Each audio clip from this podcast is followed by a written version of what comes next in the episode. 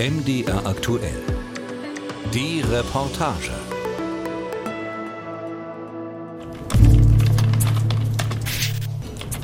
Vor kurzem noch saß Zhao Yanqi oft bis 2 Uhr nachts im Büro. Sie ist eine der Top-Angestellten eines renommierten internationalen Headhunter-Unternehmens in Shanghai. Als 29-Jährige verdient sie vergleichsweise viel Geld. Sechs Tage die Woche, zwölf Stunden oder mehr zu arbeiten, ist hier wie in vielen Unternehmen in China ungeschriebenes Gesetz. Doch wofür? Plötzlich fällt ihr auf, sie arbeitet ohne jemals gelebt zu haben. Ich sollte das Gefühl haben, etwas erreicht zu haben, aber es scheint, dass ich nichts erreicht habe. Was ist der Sinn und der Wert der ganzen Arbeit, außer dass ich Geld verdiene? Was sie vermisst, ist Zeit. Sie ist damit kein Einzelfall. Tangping, übersetzt Flachliegen, nennt sich dieses Phänomen in China. Die jungen Menschen brechen aus, tun entweder erstmal nichts oder sprühen vor Neugierde nach dem Leben, was sie noch nicht kannten. Ganz der Großstadt entflohen sind Jessica und Josie. Sie wollten das schnelle Leben der Stadt hinter sich lassen und sind jetzt dort, wo sie sich am glücklichsten fühlen und vor allem Zeit fürs Leben haben. Am Meer, unter den Surfern im Süden Chinas. Wenn wir im Meer sind, ist es, als ob wir alles vergessen könnten. Wie beim Tauchen. Wenn wir unter Wasser sind, gibt es nur das Atmen, keine anderen Geräusche. Nicht einmal eine Spur von ablenkenden Gedanken in unserem Kopf.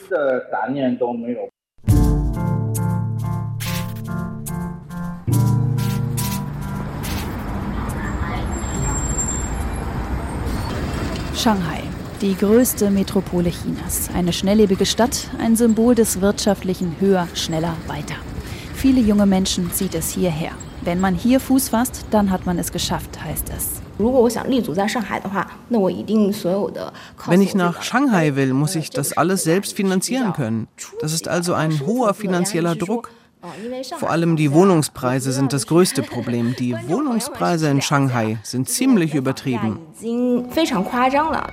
Auch Zhao Yanqi wollte unbedingt nach Shanghai. Sie ist eine junge Frau, selbstbestimmt, ambitioniert. Sie kommt ursprünglich aus der Millionenstadt Xi'an, die mit einer Einwohnerzahl vergleichbar mit London deutlich kleiner ist als Shanghai. Im Ausland in Manchester studiert, ist Zhao Yanqi prädestiniert für eine gute Anstellung in Chinas Wirtschafts- und Finanzzentrum Shanghai. Seit vier Jahren lebt sie nun hier, direkt im Zentrum der Stadt und arbeitet als Headhunterin. Das heißt, sie vermittelt Fach- und Führungskräfte an suchende Unternehmen. Und das mindestens 72 Stunden pro Woche. Unser Unternehmen würde niemanden einstellen, der nicht ehrgeizig ist. Arbeitsergebnisse werden anhand von sehr strengen Instrumenten gemessen. Wenn Sie die Anforderungen nicht erfüllen können, zum Beispiel keine ausreichende Leistung in drei Monaten, werden Sie gefeuert. Das Unternehmen sagt zwar, dass Sie keine Überstunden machen müssen, aber in Wirklichkeit ist es ergebnisorientiert. Man muss also wissen, worauf es ankommt. Zhao Yanqi merkt, so kann sie auf Dauer nicht weitermachen. Ich stand kurz vor meiner nächsten Beförderung. Und dann versuchten die Chefs, mich davon zu überzeugen, dass ich weitermachen soll. Aber weil ich hart arbeite, treibe ich zum Beispiel keinen Sport. Ich habe einige Signale meines Körpers wahrgenommen, dass ich wieder ein Gleichgewicht herstellen muss. Oder zumindest, wenn man wieder so hart arbeiten will, muss man auf seinen eigenen körperlichen und geistigen Zustand achten. Deshalb hat sie sich eines Freitags entschieden, zu kündigen. Fristlos. Von jetzt auf gleich ist sie frei und will erstmal nichts tun. Statt eines Business-Outfits, um Kunden zu treffen, trägt sie eine locker lässige Jogginghose und eine Basecap. Sie will einfach mal entspannen, flach liegen, auf Chinesisch Tangping, vielleicht eine Woche, vielleicht zwei Monate und so lange von ihren Ersparnissen leben. Jetzt kann ich so viel essen, wie ich will, kann Fernsehsendungen sehen und muss nicht mehr so ängstlich sein. Jetzt kann ich morgens bis spät in die Nacht schlafen, solange ich will. Ich bin so glücklich.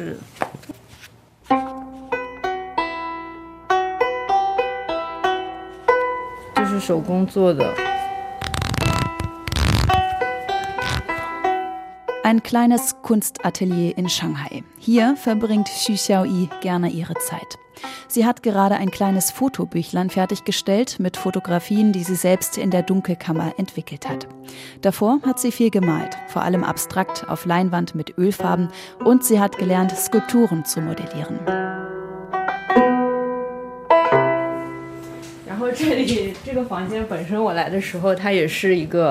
In dem Atelier stehen auf Tischen und Regalen viele Skulpturen rum, die Kunstschüler wie sie in Kursen angefertigt haben. Auf dem Holzboden stehen mehrere Staffeleien. Und ein Teil des Ateliers hat sich während der Corona-Pandemie zu einer kleinen Floristenecke mit bunten Blumen entwickelt.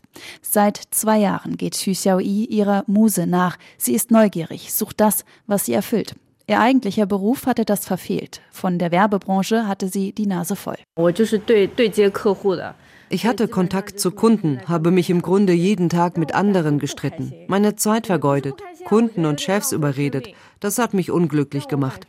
Ich denke, man verschwendet dabei seine Lebenszeit, seine Energie und seine Gefühle.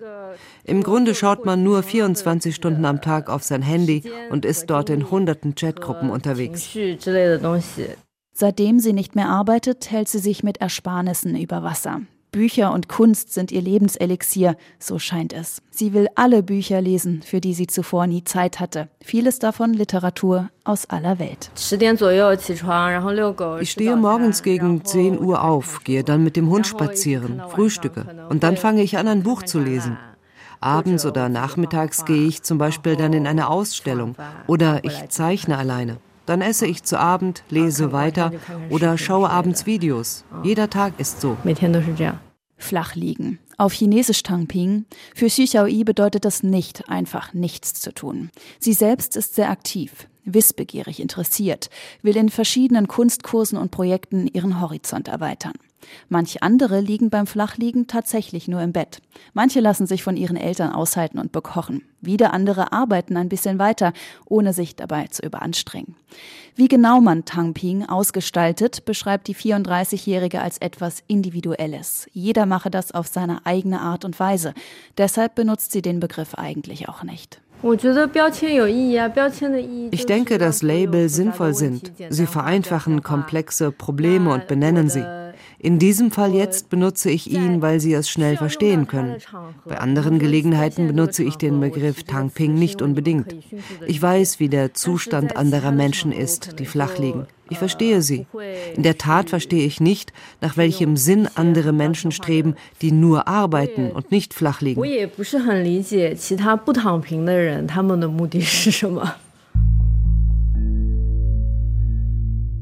Das Phänomen begann im Frühjahr 2021 im chinesischen Internet mit einem Blog-Eintrag über Flachliegen als Gerechtigkeit. Ein ehemaliger Fabrikmitarbeiter beschrieb darin, wie er sein Leben geändert hat. Er hat seinen Job gekündigt, ist mehr als 2000 Kilometer mit dem Fahrrad durch China gefahren und hat von seinen Ersparnissen und kleineren Jobs gelebt. Im Netz feierten einige junge Erwachsene seinen Lebensentwurf als ein Manifest gegen die vom Konsum getriebene Gesellschaft und das Höher, Schneller, Weiter der chinesischen Wirtschaft. Für immer mehr Chinesinnen und Chinesen bedeutet mehr materieller Wohlstand nicht automatisch mehr Lebensqualität. Der chinesische Sozialanthropologe Biao Xiang, der am Max-Planck-Institut in Halle an der Saale lehrt, erklärt das so. Es bedeutet im Grunde, dass man sich immer mehr anstrengt, endlos. Und es ist ein wirklich ermüdender Prozess, aber ohne wirklichen Sinn. Oft entsteht eine Situation, in der man gezwungen und unter Druck gesetzt wird, an einem Wettbewerb teilzunehmen, ohne dass ein Ende in Sicht ist.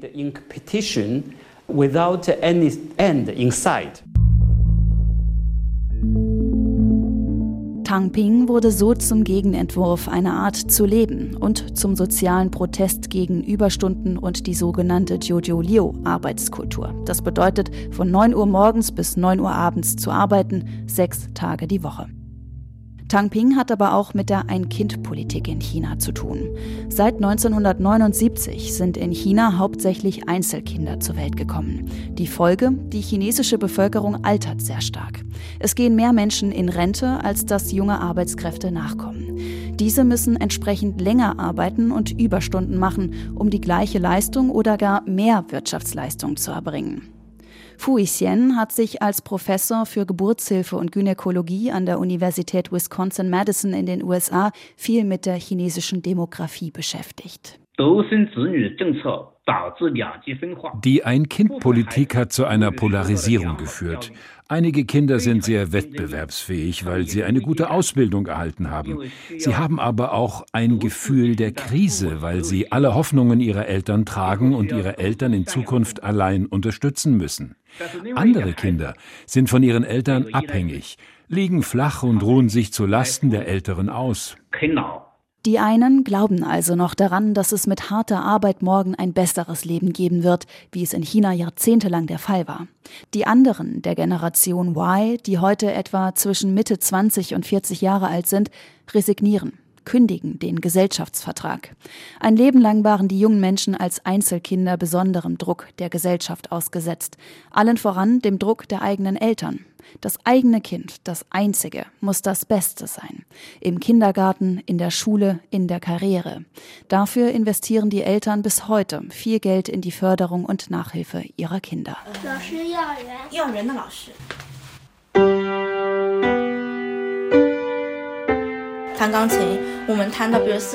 Mein Kind kann jetzt zum Beispiel 40 Lieder auf dem Klavier spielen. Aber dann sagt eine andere Mutter, dass ihr Sohn schon 60 Lieder spielen kann. Dann löst das sehr viel Druck in mir aus, weil andere Kinder mehr erreichen. Zhou Xiaohui sitzt im Wohnzimmer ihrer Vierzimmerwohnung, etwas außerhalb des Zentrums von Shanghai. Es ist alles sehr eng. Das Klavier steht direkt gegenüber der Eingangstür. Im Wohnzimmer ein Vitrinenschrank mit bunten Spielzeugfiguren, daneben eine Couch und ein Tisch. Früher war sie in der Luftfahrtbranche tätig, deshalb auch die vielen Modellflugzeuge auf den Kommoden. Jetzt ist die Mitte 40-jährige Hausfrau und Mutter und erzählt vom Druck, der auch auf den Eltern lastet. Ihr Sohn Jenbor wird in wenigen Monaten eingeschult. Seit zwei Jahren hat der Sechsjährige schon jeden Tag Programm. Neben dem Kindergarten gibt es Klavier, Kunst, Schwimm- und Englischunterricht. Dazu kommen noch Hausaufgaben, die er auf seinem eigenen Tablet erledigen kann. Zebra heißt das digitale Lernprogramm. Von Montag bis Freitag gibt es dort vorgefertigte Einheiten.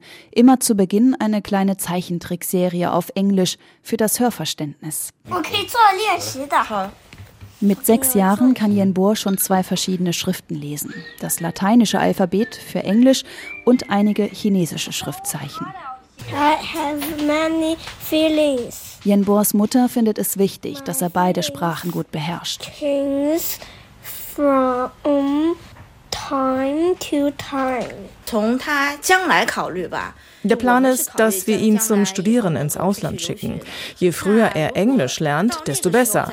Ansonsten wird er es später schwer haben. I like tiger. 我喜欢霸王龙。 Yen Bo sagt, er mag es, Englisch zu lernen. Er will später Tierarzt werden und glaubt, dass es ihm dabei helfen wird. Tiger und Dinosaurier mag er besonders. Schon jetzt kümmert er sich in seiner Freizeit gerne um seine Schildkröten und kleine Krebse, die er in einem kleinen Aquarium hält. Dass Yen Bo so viele Aktivitäten und Lehrer neben dem Kindergarten hat, lässt sich die Familie viel Geld kosten. Wir geben eine Menge Geld für seine Kurse aus. Ein Malkurs kostet 300 Renminbi pro Stunde. Zwei Schwimmkurse pro Woche kosten mehr als 400 Renminbi. Zwei Englischstunden pro Woche kosten mehr als 500 Renminbi. Der Zeitdruck kommt noch obendrauf. Wir müssen ihn zu diesen Kursen begleiten. Er ist zu jung, um alleine zu gehen. Mein Mann und ich wechseln uns ab, um mit ihm zu gehen. 不可能让他自己去，都是我们自己去的。 Umgerechnet fast 1000 Euro im Monat sind das für die Förderung eines Kindes. Diesen Aufwand hat die Familie doppelt, denn sie hat zwei Söhne. Damit ist der Großteil des Gehalts, welches ein Elternteil im Durchschnitt in China verdient, schon weg. Dass sich Familien zwei Kinder leisten, ist nicht die Regel. Yen Bo ist in dem Jahr zur Welt gekommen, in dem China gerade die Ein-Kind-Politik abgeschafft hat. Mittlerweile sind sogar drei Kinder möglich. Damit wollte die chinesische Staats- und Parteiführung die Geburtenrate steigern in einem Land, das immer älter wird. Doch viele können und wollen sich kein zweites Kind leisten. Viele Kinder bleiben Einzelkinder. Die Probleme der Ein-Kind-Politik lasten daher weiter auf der Gesellschaft, wie zum Beispiel der Leistungsdruck. Einmal im Monat Billard spielen und Spaß mit Freunden haben. Das ist das höchste der Gefühle für Mei Qihong. Da steckt so viel Mathematik drin. Und selbst dabei denkt der 17-Jährige gerne an Mathematik. In welchem Winkel muss er die Kugel treffen? Das gefällt ihm.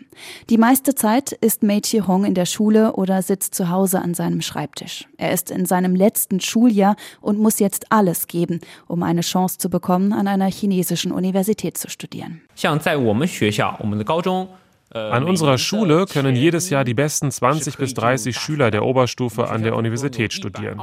Es gibt etwa 120 Schüler in einer Stufe. Bei der letzten Zwischenprüfung habe ich den dritten Platz belegt, also eine relativ gute Position. Trotz allem sind das nur Erfahrungswerte. Was wirklich zählt, ist eine einzige Prüfung, die als die härteste für junge Menschen in China gilt. Auf Chinesisch Gaokao. Die Prüfung zum Eintritt in die Universität. Sechs Fächer werden dabei geprüft, Englisch, chinesische Sprache und Literatur, Mathematik und drei selbstgewählte Fächer. Mei Qirong bereitet sich bereits vor. In wenigen Monaten ist es soweit. Natürlich bin ich nervös. Selbst vor der Zwischenprüfung und der Jahresabschlussprüfung bin ich manchmal zu nervös, um zu schlafen. Unser Lehrer hat immer gesagt, dass die richtige Anspannung sogar hilft, um gute Noten zu schreiben, aber ich kann vor den Prüfungen oft nicht schlafen. Manchmal nehme ich dann eine Schlaftablette. Vor der Aufnahmeprüfung für die Universität macht sich eine besondere Art der Anspannung breit. Die Lehrer verlangen mehr ab, einige verlangen noch mehr Hausaufgaben, andere erhöhen die Anforderungen im Unterricht, um uns besser auf die Aufnahmeprüfung vorzubereiten vorzubereiten. Bis 10 Uhr abends, manchmal gab es Mitternacht, sitzt Mei Chi-hong an seinen Hausaufgaben, nachdem er bereits elf Stunden in der Schule war, bis 6 Uhr abends. Nach dem Abendessen bleiben nur die Hausaufgaben und dann geht's ins Bett. Auch am Wochenende hat Mei Chi-hong Unterricht, Nachhilfe. Nicht, weil er schlechte Noten schreibt, sondern um noch besser zu werden. Früher haben meine Eltern über die meisten Nachhilfestunden entschieden, weil sie der Meinung waren, ich müsse besser werden. Als ich in die Oberstufe kam, lernte ich mehr für mich selbst und entschied selbst, welche Kurse ich belegen wollte.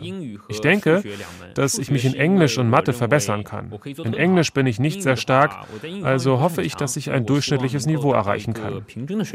Was den Leistungsdruck an seiner Schule angeht, meint er, dass manche Schüler besser, die anderen schlechter damit klarkämen. Er sieht Fortschritt darin, dass die Lehrer für die Folgen des Leistungsdrucks sensibilisiert seien.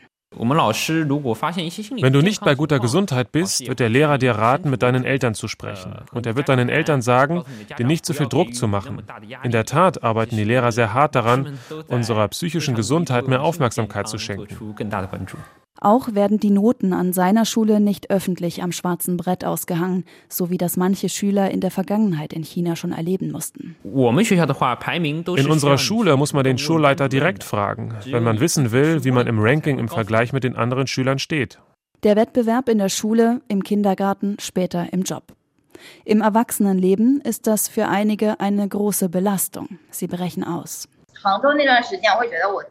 Während meiner Zeit in Hengzhou hatte ich das Gefühl, dass ich nicht genug Schlaf hatte. Ich war relativ viel auf der Arbeit. Aus der Stadt ans Meer. Diesen Schritt haben Jessica Xi und ihr Ehemann gewagt. Jessica hat zuvor im Patientenmanagement eines Krankenhauses gearbeitet in der Millionenstadt Hangzhou an der Ostküste Chinas. Im Krankenhaus kam ich mit kranken und auch einigen reichen Menschen in Kontakt. Obwohl sie mehr Geld hatten, ging es ihnen gesundheitlich nicht besonders gut. Ich denke, Zeit ist wichtiger als Geld. Wir müssen mehr von unserem eigenen Leben haben, um mehr glückliche Momente erleben zu können. So sind die beiden Mitreißiger in ein kleines Dorf nahe der Stadt Haikou auf der südlichen chinesischen Insel Hainan gezogen und haben sich einen kleinen Traum erfüllt. Unsere Lieblingsbeschäftigung? Surfen gehen mit Freunden und dann auf dem Steg am Ufer den Wind genießen und die Sterne beobachten. Die Wahrscheinlichkeit, hier auf Hainan Sterne zu sehen, ist sehr groß. Das ist sehr heilsam.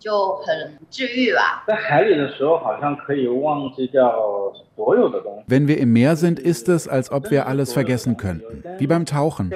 Wenn wir unter Wasser sind, gibt es nur das Atmen, keine anderen Geräusche, nicht einmal eine Spur von ablenkenden Gedanken in unserem Kopf. Wir werden nicht darüber nachdenken, was wir heute Abend essen. Wir werden nicht über unser eigenes Leben nachdenken oder über die Dinge, die uns stören.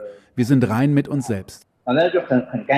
Um ihre Existenz zu sichern, haben die beiden ein kleines Café eröffnet. Sie kennen auch andere, die Ähnliches gemacht haben. Viele kommen zum Surfen hierher. Aber die wenigsten lassen wirklich ihre Arbeit in der Großstadt ganz hinter sich.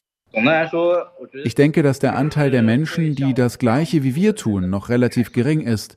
Viele Menschen können ihr Leben nicht einfach aufgeben. Zurück im Künstleratelier in Shanghai. Es gibt noch so viele Projekte, die Xu Xiaoyi im Kopf aber noch nicht vollendet hat. So viele Bücher, die sie während ihrer Tangping-Zeit noch lesen möchte. Doch ganz aufgeben will sie die Stadt nicht. Auch die Arbeit wird irgendwann wieder zurückkommen, meint sie. In der Zukunft, wenn meine Ersparnisse weg sind, muss ich vielleicht doch wieder arbeiten gehen. Ich glaube aber nicht, dass es jetzt soweit ist. Ich weiß es nicht. Ein oder zwei Jahre vielleicht noch. Für die ambitionierte Headhunterin Zhao Yuanqi hat die selbst auferlegte Pause doch nicht geklappt. Dabei hatte sie das schon fast vorausgesagt. Ich glaube nicht, dass ich zu der Sorte Mensch gehöre, die komplett flach liegen kann, ohne an etwas zu denken.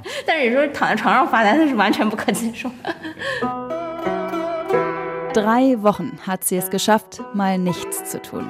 Dann hat sie sich erfolgreich auf eine neue Arbeitsstelle beworben, wohl mit besseren Konditionen. Mehr Geld, weniger Arbeit. Das ist am Ende das, was sie wollte.